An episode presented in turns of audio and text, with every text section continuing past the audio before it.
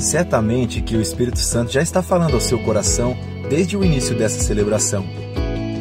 Agora, ele deseja falar de forma mais direta e pessoal por meio de Sua palavra revelada. Prepare-se com fé e expectativa para o que Deus vai falar ao seu coração. Para te ajudar a lembrar de todos os pontos dessa mensagem bíblica, preparamos um esboço que você pode baixar no nosso aplicativo. Se você ainda não baixou, é só buscar na App Store ou no Google Play. Pronto, vamos receber com alegria a mensagem pela pregação bíblica de hoje. Graça e paz, querida família, o povo eterno em Cristo Jesus, amém? Nós somos aqueles que em Jesus nunca vamos morrer, mas temos um desafio: conviver com aqueles que infelizmente nunca vão viver. Porque quem tem Jesus não morre, quem tem Jesus passa da vida terrena para a eterna. E o nosso desafio como cristãos, como aqueles que entenderam isso, é repartir este tão grande amor, para que todos possam de fato viver eternamente com Jesus. Que bom que estamos juntos aqui, celebrando Jesus, repartindo da mesa do Senhor e também prontos para receber a Sua boa palavra. Como você, no aplicativo da igreja, baixou o esboço, vamos receber esta palavra da fé. Introduzindo, quero indicar para você este livro, Uma Vida com Propósito. Este é o livro, depois da Bíblia, mais vendido no século 20 e 21. Em inglês, The Purpose Driven Life. Uma vida com propósito, uma vida dirigida com propósito, do pastor Rick Warren. Nós temos esse livro lá na livraria. Eu sei que muitos de vocês já leram, inclusive quando vêm pessoas de outras igrejas para a nossa igreja, recomendamos na classe de membresia, para entender a cultura da igreja, que leiam esse livro. Um livro que você pode ler em 40 dias, durante seis semanas. Então, você que já leu, recomendo a ler de novo. Você que não leu, Pegue esse livro na livraria e leia o livro Uma Vida com Propósito, para que você entenda por que você está aqui. E hoje eu quero, em nome do Senhor Jesus, trazer essa palavra para o seu coração. Gostaria de orar com você mais uma vez. Pai, obrigado por esse amor tão grande do Senhor. Obrigado porque estamos aqui em família, família espiritual. Obrigado porque o louvor subiu aos céus, porque a unção da tua presença desceu. Obrigado pela certeza da eterna salvação em Cristo. Obrigado porque somos igreja, repartimos do pão e do vinho, repartimos da tua presença e agora pedimos, fala conosco, Senhor. Nós não queremos simplesmente existir, nós queremos cumprir os teus propósitos aqui na terra. Fala com cada um de nós, Espírito Santo de Deus. Assim nós oramos no nome de Jesus. Amém. A vida na terra é um presente de Deus para nós. Só que vivemos num mundo aonde tem muitos barulhos. O tempo inteiro tem barulho.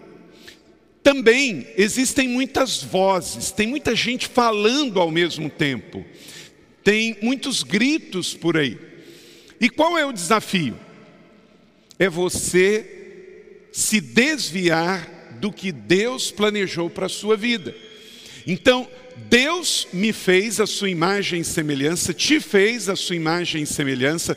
Toda vez que você olhar no espelho, lembre-se que esta é a face de Deus, porque você foi feito em Magodei, a imagem e semelhança de Deus. Você se parece com Deus. E você foi colocado aqui neste mundo para cumprir os propósitos dele. Não é simplesmente para existir, para fazer o que você gosta ou sente, mas para cumprir os propósitos dele. Então, vamos pensar sobre o propósito da vida. O propósito da vida, da sua vida, da minha vida aqui neste mundo.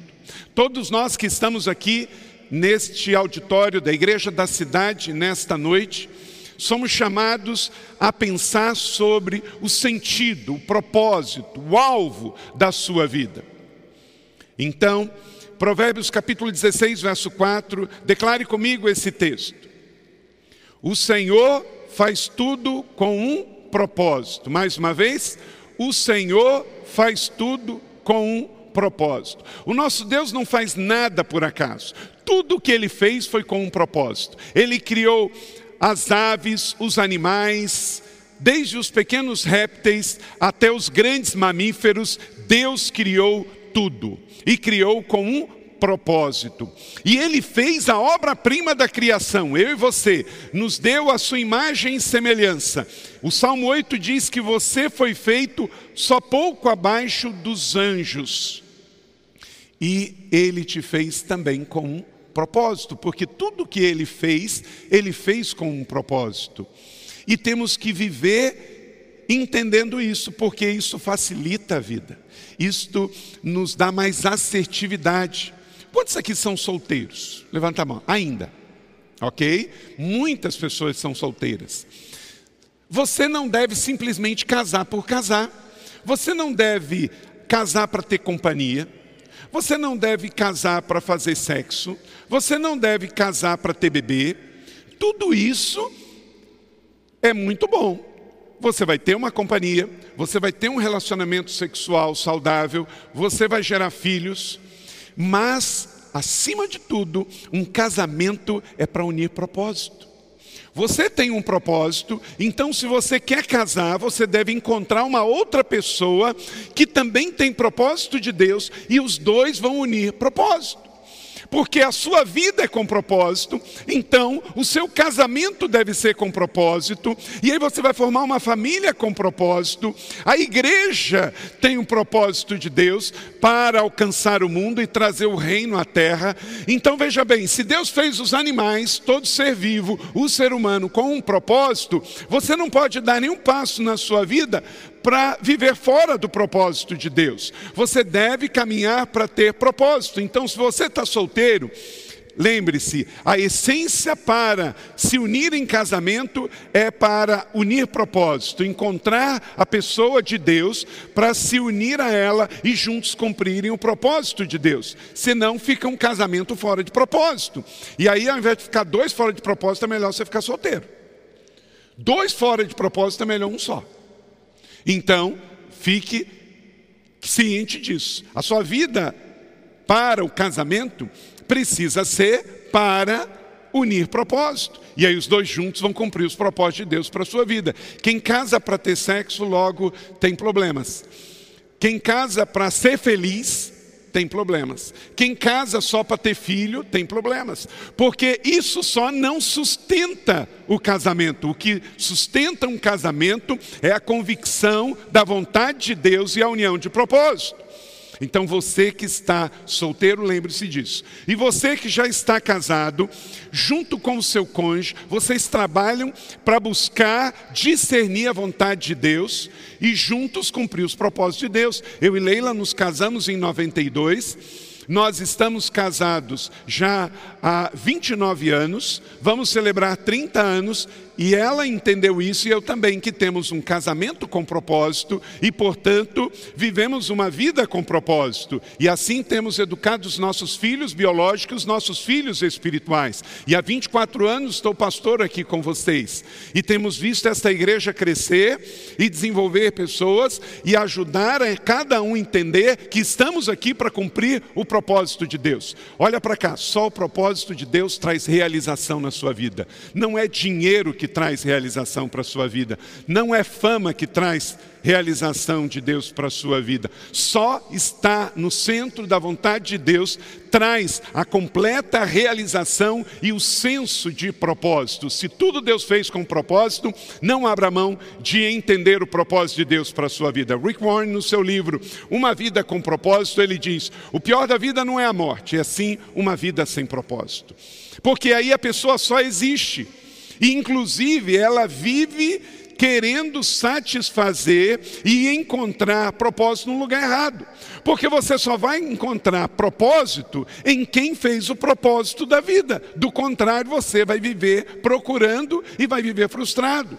Romanos capítulo 11, verso 36 diz: Pois dele, por ele, para ele são todas as coisas, a ele seja a glória para sempre. Então, tudo é para Deus. Deixa eu te dizer uma coisa: quando alguém falar assim, rapaz, mas tudo na sua vida é Deus? Mas você gosta de ir para a igreja, você gosta de ler a Bíblia, você gosta de cantar, até em camiseta você gosta de usar, colocando alguma coisa de Deus? Diga assim, bingo, como é que você imaginou? Você está certíssimo. Tudo na minha vida é Deus. Meu irmão, minha irmã, querido amigo que está aqui hoje, Romanos 11:36 é a divisa da minha vida e da sua vida. Todo mundo que tem propósito entende que é dele, por ele, para ele todas as coisas. A sua vida, o seu namoro, o seu relacionamento, o seu casamento, a sua empresa, os seus negócios é para Deus. Então, tudo com Deus, nada sem ele. Entenda, ele não é contra você crescer, prosperar e enriquecer, desde que ele esteja no centro. Se você crescer e prosperar com propósito, o dinheiro, a influência não fica no centro da sua vida, porque o centro da sua vida já está ocupado. É Deus, é Jesus, é o Espírito Santo, é o propósito de Deus para a sua vida. Inclusive, quando você decide viver com propósito, superar uma crise passa a ser uma necessidade de missão. Então, você não quer atravessar a situação de crise da pandemia simplesmente para escapar. Não, mas é para realizar os propósitos de Deus. É você dizer assim: não, eu tenho muita coisa para fazer para Deus aqui neste mundo, eu tenho que cumprir o propósito de Deus, então eu não quero morrer de Covid ou prematuramente de qualquer outra doença, porque eu quero cumprir o propósito de Deus na minha geração. Eu quero ser um Davi da minha geração. Eu não quero simplesmente morrer, eu quero contribuir com o reino de Deus. Eu quero ganhar pessoas para Jesus, eu quero edificar pessoas, eu quero fazer diferença no meu trabalho, eu quero fazer diferença na minha carreira, eu quero fazer diferença no reino de Deus, eu quero que o mundo seja melhor porque eu estou aqui, eu quero ganhar mais uma pessoa para Jesus. Aí você quer viver não para simplesmente sobreviver, você quer viver para cumprir um chamado, uma missão, porque você sabe que você está aqui a serviço do reino de Deus. Quando você entende então que você foi chamado por Deus para viver com propósito e não apenas para existir, a sua vida ganha uma causa, um sentido que vai além de você mesmo. Thomas Carlyle, escritor e professor escocês, ele diz: Um homem sem propósito é como um navio sem leme. Como é que ele fica? A deriva. Fica de um lado para outro. Se o vento bate para o norte, ele vai para o norte. Se o vento bate para o sul, ele vai para o sul. Ele não tem um destino, ele não tem um alvo. Está lá sem leme. Não é a sua vida. O planeta Terra tem 7 bilhões de pessoas. 7 bilhões de pessoas. Segundo as estatísticas, cerca de 2 bilhões são cristãos. Então, supomos que apenas 2 bilhões entenderam o sentido da vida. E sabemos que muitos cristãos são nominais e não entenderam ainda o sentido da vida. Mas nesses 2 bilhões você se encontra. Então você sabe de onde veio, o que está fazendo aqui e para onde você vai. Você não está perdido, você não está à deriva, você tem destino. Você sabe o que você está fazendo nesse mundo. Rick Warren também diz que autoestima e patrimônio não são sinônimos. Nós estamos vivendo um tempo de celebridades que às vezes arrumam muito o cabelo, o rosto, mas o coração está muito ruim. Então, é a era da estética e do design, mas de pouco conteúdo, de pouco interior, de pouca grandeza. E, de novo, Deus não tem nenhum problema com a sua estética. Deus não tem nenhum problema que você gosta de cuidar de cabelo, que você deixa ele crescer, que você corta curto, que você pinta, que você gosta de fazer uma trança ou não. Ok, ele ama a diversidade. Quem gosta de tudo igual é o diabo. O diabo quer tudo igual para ele. Deus ama você como você é. E Ele fez você diferente porque Ele ama a diversidade. Ele fez tanto tipo de peixe, tanto tipo de animais. Todos nós temos a imagem e semelhança dele, mas somos diferentes uns dos outros, porque Deus ama a diversidade. Então, Deus não tem problema você gostar de pintar o seu cabelo, de você gostar de pintar o seu cabelo diferente, de usar uma roupa diferente. Deus só não quer que você peque e você perca o propósito dele para a sua vida. Que você se distraia com vozes que não te conduza à vida eterna. Que se distraia com barulhos que te tire do caminho, do roteiro, do centro da sua vida. Sete chaves para você entender o sentido de ter uma vida com propósito, do propósito de Deus para a sua vida. Primeiro, tudo começa em Deus. Em Colossenses 1,16, porque nele foram criadas todas as coisas. Tudo que nós vemos é criação de Deus, sejam visíveis ou invisíveis, até no mundo espiritual, tudo Deus fez. Tronos e soberanias, poderes e autoridades, todas as coisas foram criadas por Ele e para Ele. Então, Deus é o começo, é o meio e o fim, é o Alfa e o Ômega, como diz no Novo Testamento. Bertrand Rousseau, filósofo ateu, diz: a menos que se admita a existência de Deus, a questão que se refere ao propósito da vida não tem sentido. Já percebeu isso? Olha o mundo. Tira a existência de Deus, nada faz sentido. A vida na terra foi feita por Deus e colocou o homem aqui para administrar tudo isso, mas o conceito da presença de Deus no mundo faz a conta fechar e tudo ter sentido. Tira a existência de Deus e tudo perde absolutamente todo sentido. A existência de Deus explica todas as outras coisas. Por que, que o mundo é como é? Porque o nosso grande eterno Criador, o grande artista, fez todas as coisas. Então, mais do que justo que você na terra sempre pense em Deus. Então, se você vai trabalhar, você tem que pensar em Deus. Se você vai casar, você tem que pensar em Deus. Você vai planejar a sua carreira, o seu futuro, você tem que pensar em Deus. E colocar Deus no seu devido lugar. Deus é o Criador eterno. Jesus, seu único filho, é Rei é Senhor. Então, você tem que colocar tudo na sua vida. Eu não faço nada sem consultar a Deus, nada. Nem na área de lazer, nem no ministério, nem na família, porque a minha vida é Jesus. Tudo começa em Deus. Não deixe Deus de fora de nada da sua vida. Você vai programar suas férias, coloque Deus no centro. Você vai pensar em uma coisa para a sua vida pessoal, coloque Deus no centro. E quando alguém falar que tem muito Deus na sua vida, você diz: obrigado, eu acertei. Era isso que eu queria, que você percebesse que Deus está comigo do começo ao fim. Deus está comigo em todas as áreas da minha vida. A sua vida tem um propósito, e esse propósito começa em Deus.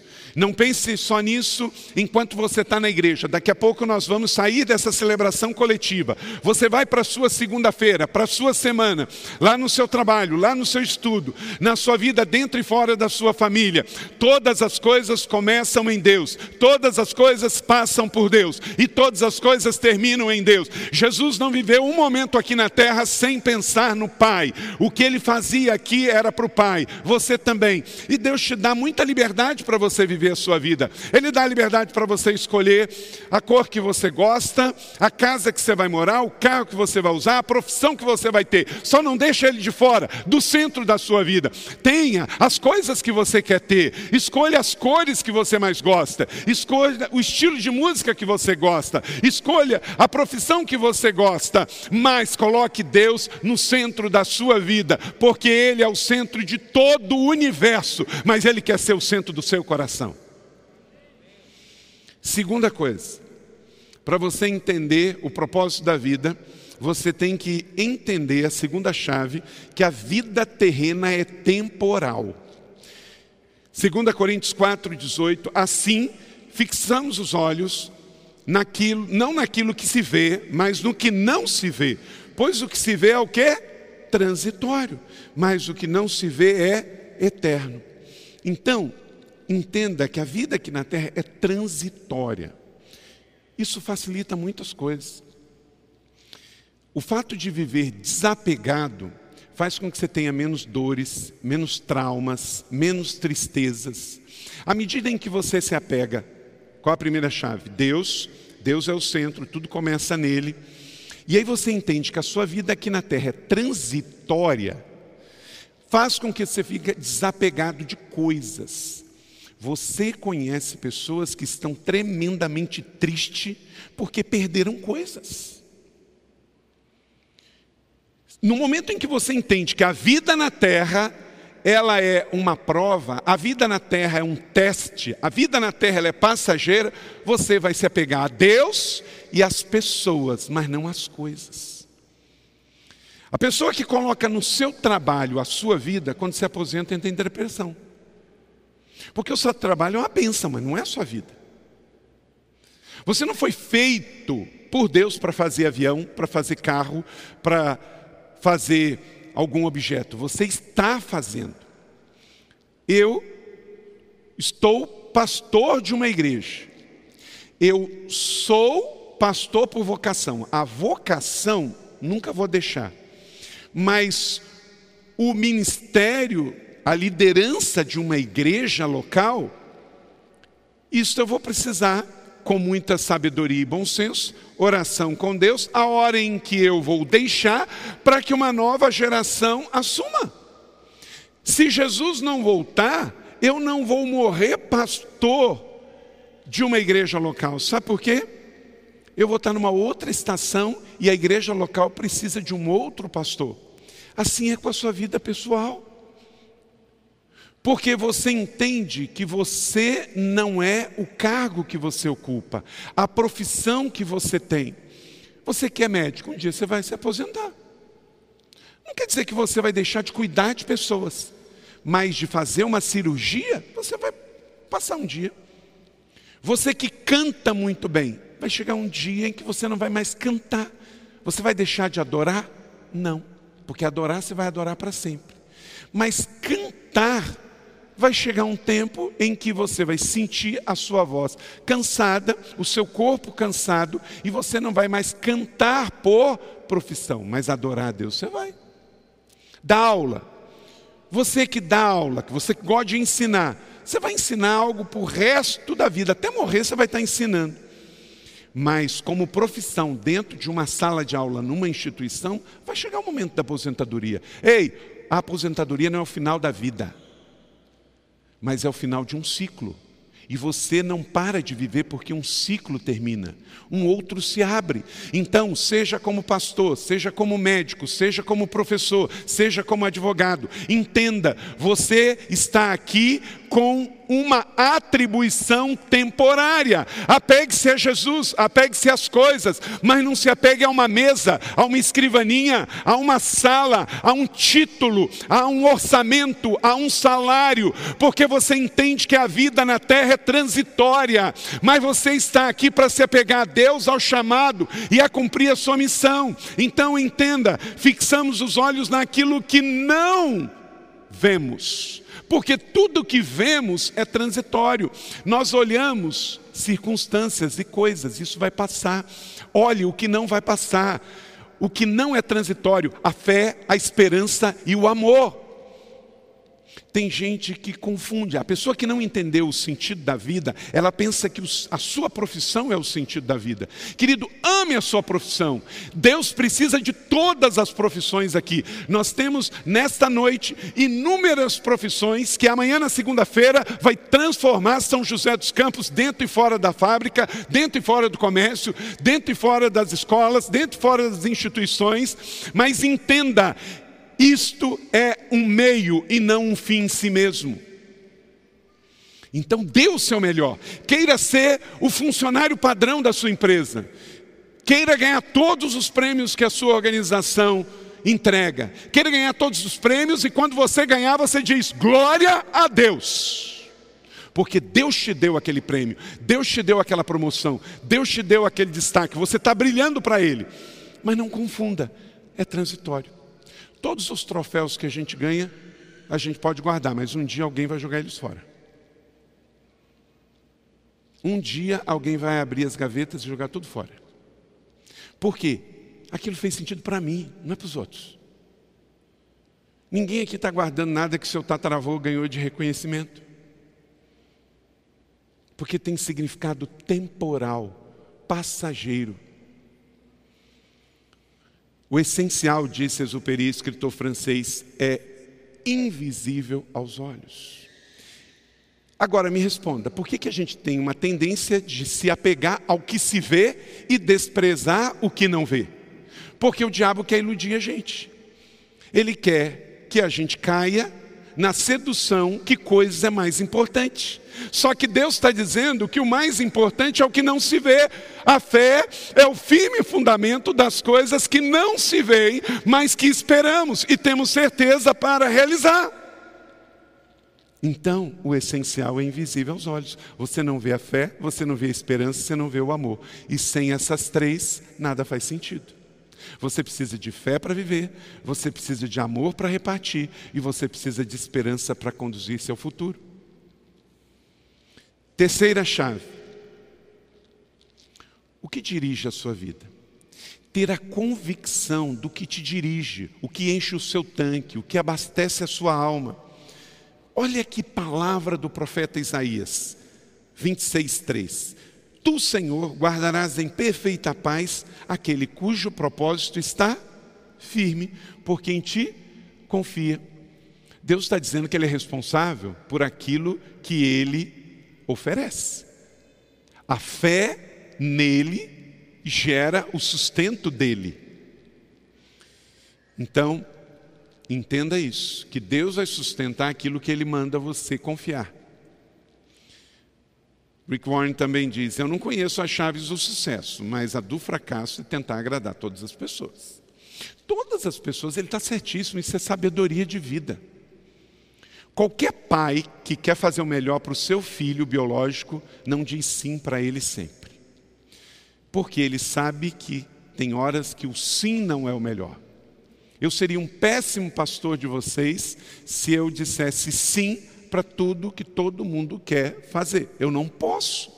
Eu posso ouvir todo mundo, eu posso orar com todo mundo, eu posso dar atenção para todo mundo, mas eu, para ser efetivo, eficaz e eficiente, eu tenho que ouvir Deus e ouvir a execução do plano dele para a minha vida e para a vida da igreja. O que dirige a sua vida? O que, que é o seu fio condutor? Tudo na vida precisa de uma carga de energia. Pode ser o gás, pode ser energia elétrica, pode ser o combustível fóssil, tudo precisa de uma energia. O que te energiza? E o que tira energia da sua vida? Você precisa saber, para você abastecer as suas fontes, renovar suas energias e você fugir daquilo que drena as suas energias, aquilo que te tira energia, que drena o seu vigor, a sua alegria. Quarta chave, entenda que você não é um acidente. Você não está aqui por acaso. Lembra que eu disse que Deus faz tudo com propósito? Salmo 138, 8. Leia comigo, todos juntos. O Senhor cumprirá o seu propósito para comigo. Bota a mão no seu coração e diga isso que o salmista disse. O meu Deus cumprirá o seu propósito para comigo. Aleluia! Creia nisso. Deus é fiel. E antes de ser fiel a você, Ele é fiel a Ele mesmo. Ele é fiel à Sua palavra. O Senhor cumprirá o seu propósito para com você. Deixa eu te dizer uma coisa, olha para cá. Você, meu irmão e minha irmã, querido convidado, você que está aqui, você pode ter nascido fruto de uma gravidez não planejada. Podem ter pessoas aqui que nasceram fruto de um estupro. E graças a Deus, por mais difícil que seja, a sua mãe escolheu não abortar você. Porque você está aqui por um ato de amor. Pode ter faltado amor na concepção da sua existência, mas não faltou amor para que você viesse ao mundo. Então, você pode ter sido fruto de um relacionamento abusivo, de um estupro, de um relacionamento fora do casamento, de um relacionamento, talvez você não sabe nem quem é o seu pai, mas quero te dizer uma coisa. A sua gravidez, a gravidez da sua mãe pode ter sido um acidente, mas você não é um acidente.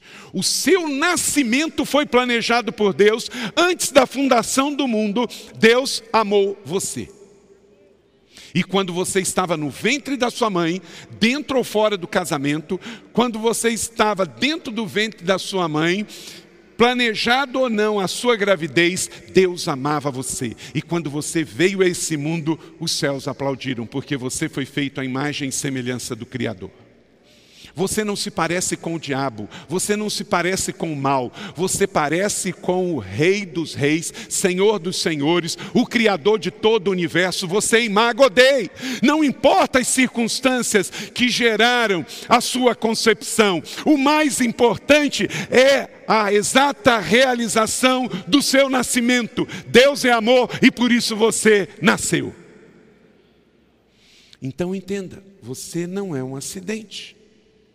Sabe por quê? Porque Deus não joga dados. Uma hora um nasce e esse é da vontade dele.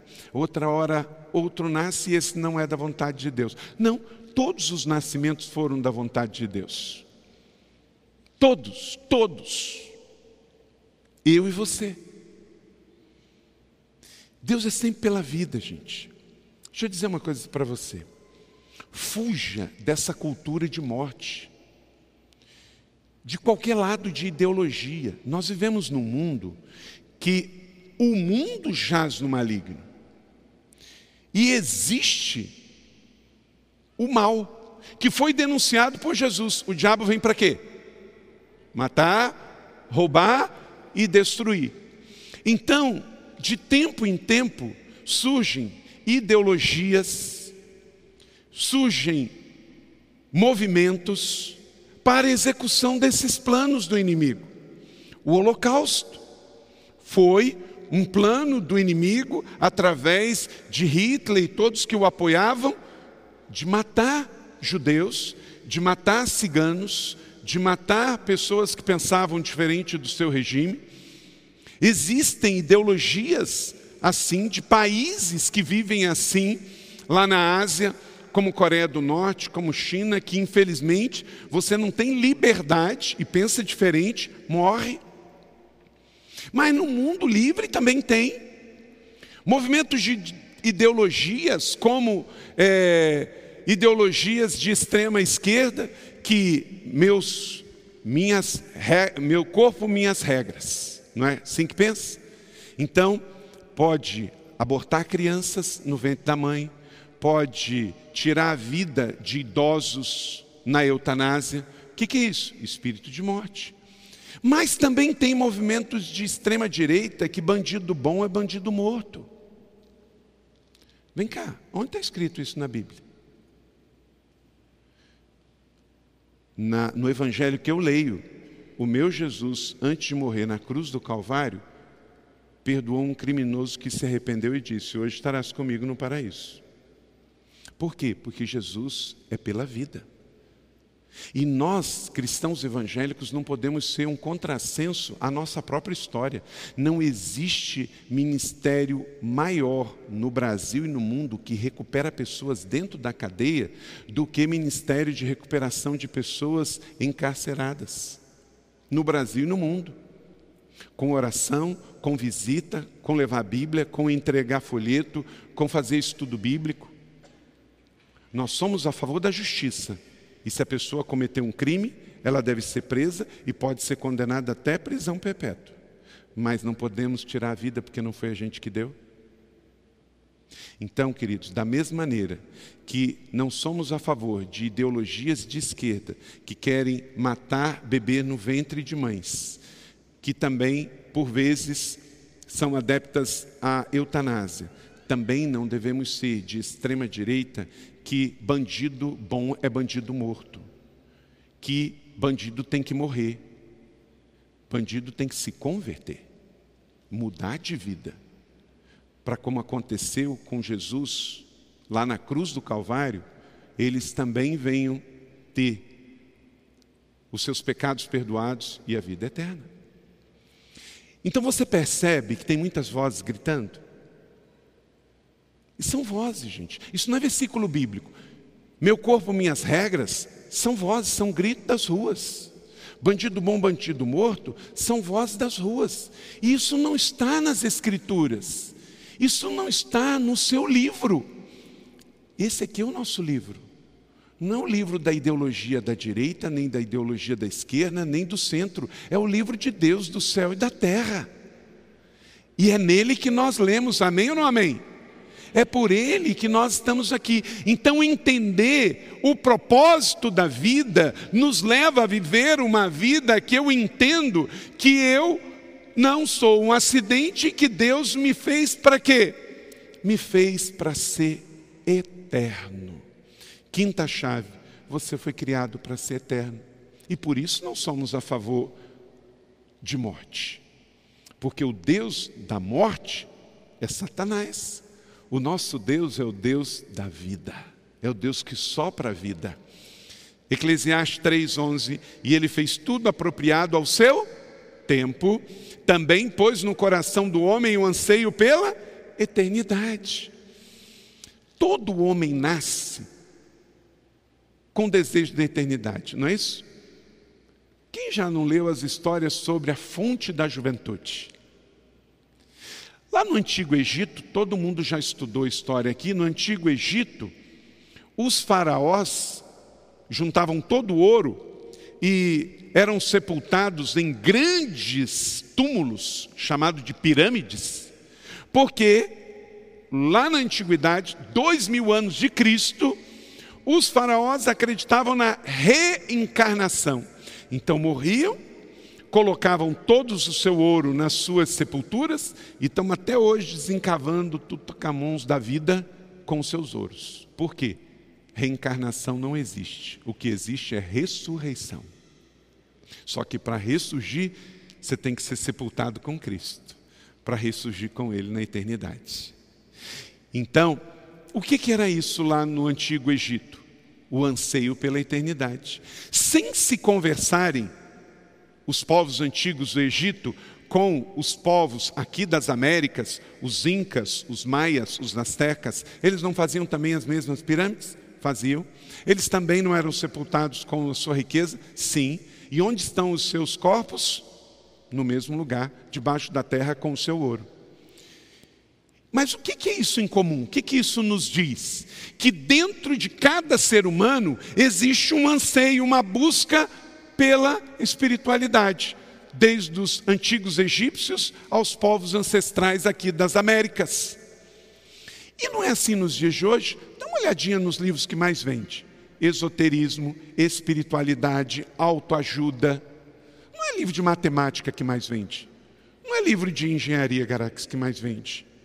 É livro de esoterismo, de autoajuda. São os livros cristãos.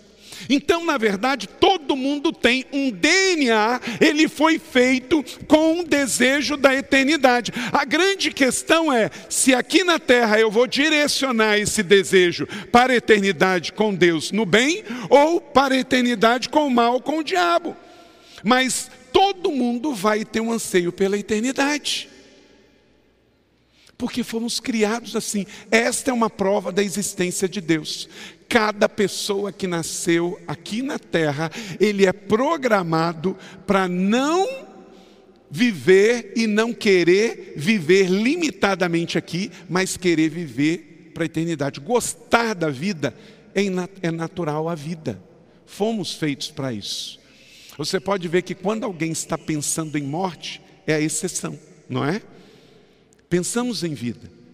A gente tem uma doença, imediatamente a gente pede alguém para orar para nós, a gente pede uma referência de um tratamento, de um médico, de uma clínica, não é isso? Porque queremos a vida. E quem te deu isso? Deus, que é vida. Então ame a vida e promova a vida e fuja da morte e não promova nada que venha falar de morte. Porque você faz parte do povo da vida, a vida Zoe a vida eterna, porque eu e você fomos criados para ser eterno. Abraham Lincoln, estadista norte-americano, presidente dos Estados Unidos, que infelizmente foi assassinado, ele diz: Deus certamente não criou um ser humano como o homem para existir por um dia. O homem foi feito para a imortalidade. Sexta chave. Veja a vida do ponto de vista de Deus. Não olhe a vida só pela terra. Olhe como algo maior. Eu tenho duas frases, todos os meus discípulos já ouviram muito isso de mim. Se você já é daqui da igreja há algum tempo, você já ouviu falar isso. Duas regras, regras de ouro. Anote isso no seu coração, na sua mente, guarde isso para a sua vida. Na vida na terra, tudo é para o nosso crescimento e tudo se discerne espiritualmente.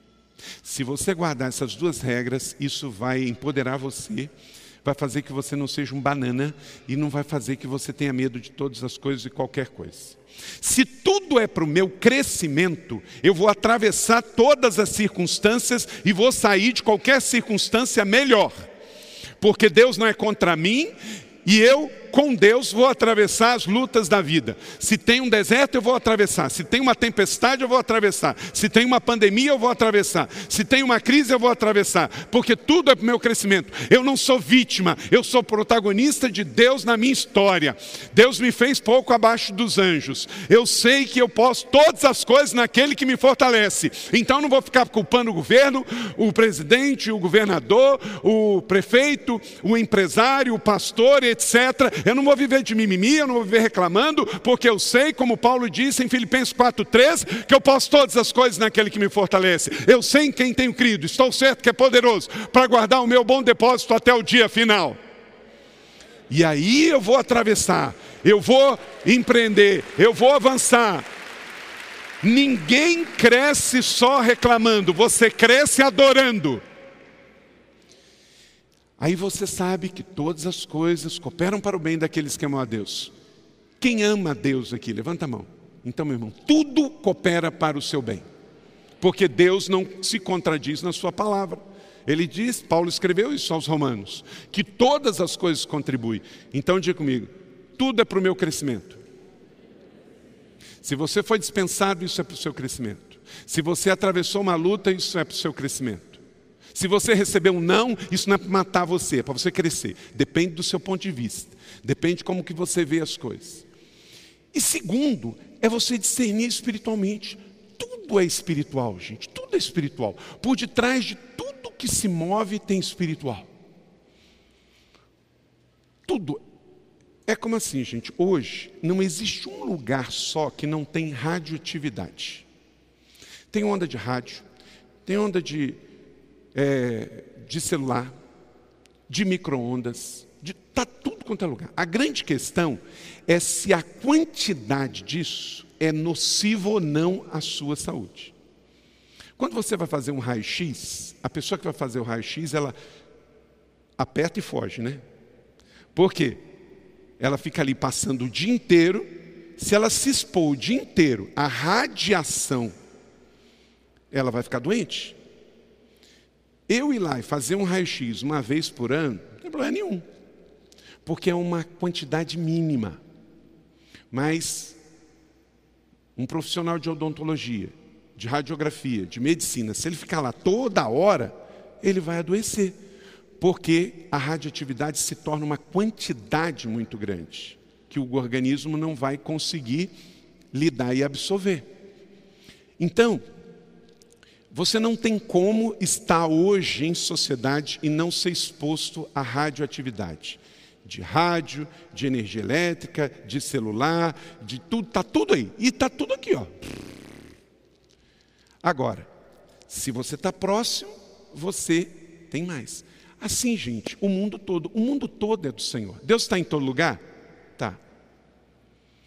Deus está em São José? Só que Deus quer estar pertinho, Ele quer estar no seu coração. Se você crê ou não em Deus, Ele está presente. É igual a radioatividade. Se você crê ou não, ela está presente. Ela não vai deixar de estar presente porque você acredita nela ou não. Ela está presente. Só que ela vai ser mais forte para quem está exposto a ela o tempo todo. Por isso nós não podemos ter uma vida cristã de vir na igreja ver Deus. Nós temos que estar com Deus como primeiro ponto desta chave. Tudo em Deus começa com Ele, passa por Ele. Deus quer estar com você 24 horas por dia, 7 dias por semana.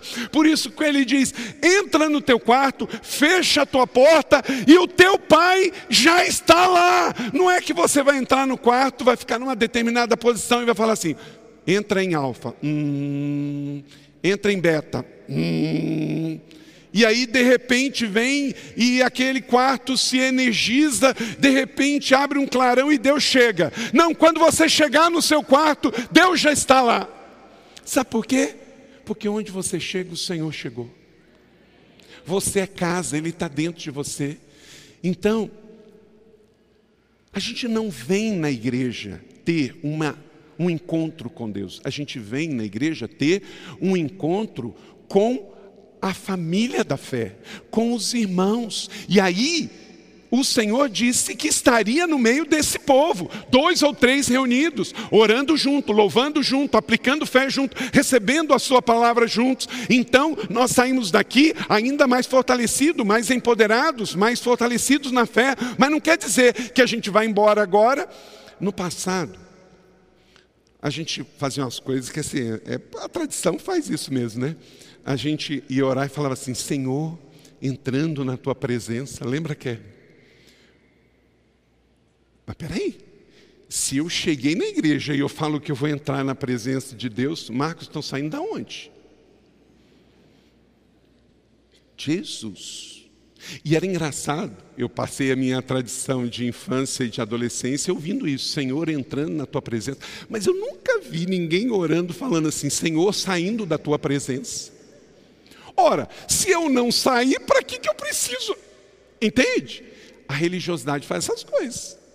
Querido, você não precisa mais entrar, porque você está em ato contínuo 24 horas por dia, sete dias por semana na presença do Senhor, e por isso eu não vou fazer nada que o desagrade, porque se eu fizer, Ele vai estar comigo e vai estar triste, porque Ele não vai me abandonar se eu falar algo errado, se eu fizer algo errado, mas Ele não vai poder se alegrar comigo, e Ele quer celebrar comigo, Ele quer se alegrar comigo, Ele quer amanhã no seu trabalho, quando ninguém estiver olhando, que você com seus atos, palavras e atitudes, você saiba que Deus está ali do seu lado, e o que você falar e o que você fizer com dinheiro que não é seu, com um tempo que não é seu, que você está fazendo para a glória de Deus, seja comer, beber ou qualquer outra coisa fazer, faça para a glória de Deus, porque a vida com propósito é entender que é por Ele, para Ele, são todas as coisas, amém?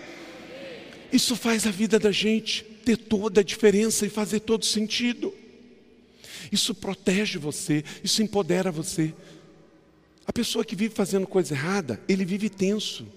Ele vive pela metade. E se alguém descobrir? E se a minha esposa descobrir? E se o meu chefe descobrir? E se o meu pastor descobrir?